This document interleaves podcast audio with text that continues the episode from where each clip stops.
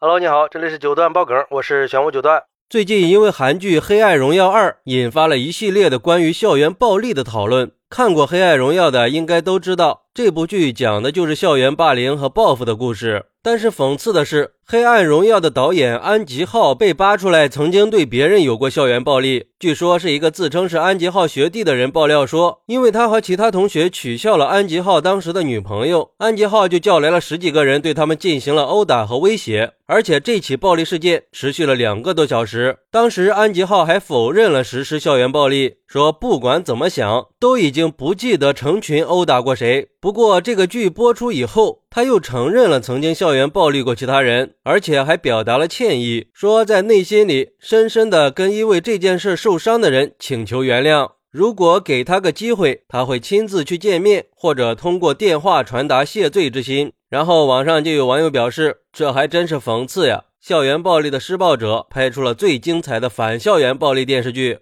哎，不得不说，这些年校园暴力事件是层出不穷呀。有时候真的是会被这些毫无底线、丧心病狂的施暴者给震惊到啊！尤其是施暴者的年龄越来越小，主角也从男生变成了女生。而且据了解，光在去年一年的时间里，我能数得上来的校园霸凌事件，大大小小加起来就有几十件了。这不是前几天夹县镇一中就发生了一起校园暴力事件，施暴的人和受害者都是女生，在施暴的过程中，施暴者不停的扇受害人耳光，一分钟打了几十次呀，非常的嚣张，而且还自报姓名和家庭住址，扬言让受害人找哥哥来报仇，他们不怕，完全就是一副天王老子的气势呀，甚至在打耳光的过程里，还有人帮忙计数。都说人心是肉长的，可是这些施暴过程让我看到的是人性的泯灭，人格的扭曲。关键是每次发生了这样的事儿，都会有人站出来说他们还是孩子，他们只是无知而已。可是我想说，他们真的是无知吗？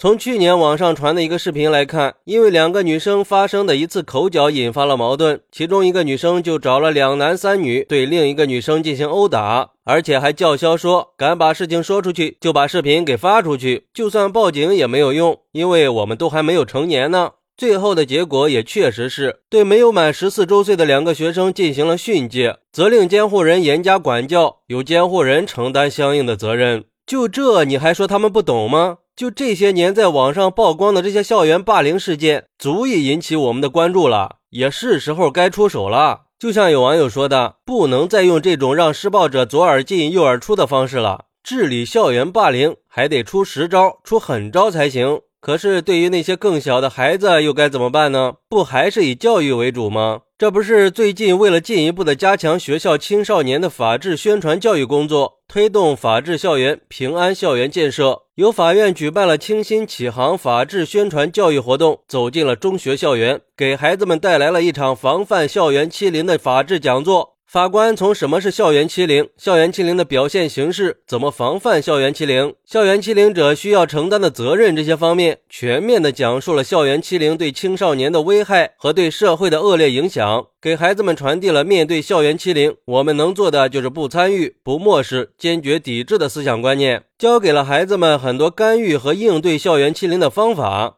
我觉得像这样的讲座最好是大面积的进行，同时也希望可以加强校园法治建设的力度，在教育的同时，也要给那些太过于嚣张跋扈的施暴者应有的惩罚，这样才可以更好的让孩子们养成自觉守法的意识，形成遇到事儿可以找法律的好习惯。前提必须是法律一定可以帮到他们。好，那你是怎么看待校园暴力的呢？快来评论区分享一下吧！我在评论区等你。喜欢我的朋友可以点个关注，加个订阅，送个月票。拜拜。